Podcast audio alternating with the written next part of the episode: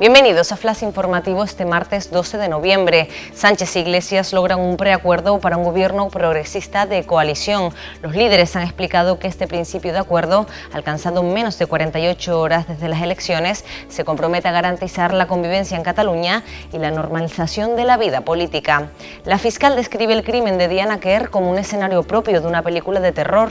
Este martes ha abierto la primera sesión del juicio contra Enrique Abuin, alias El Chicle, acusado de asesinar la joven madrileña el pasado 22 de agosto de 2016.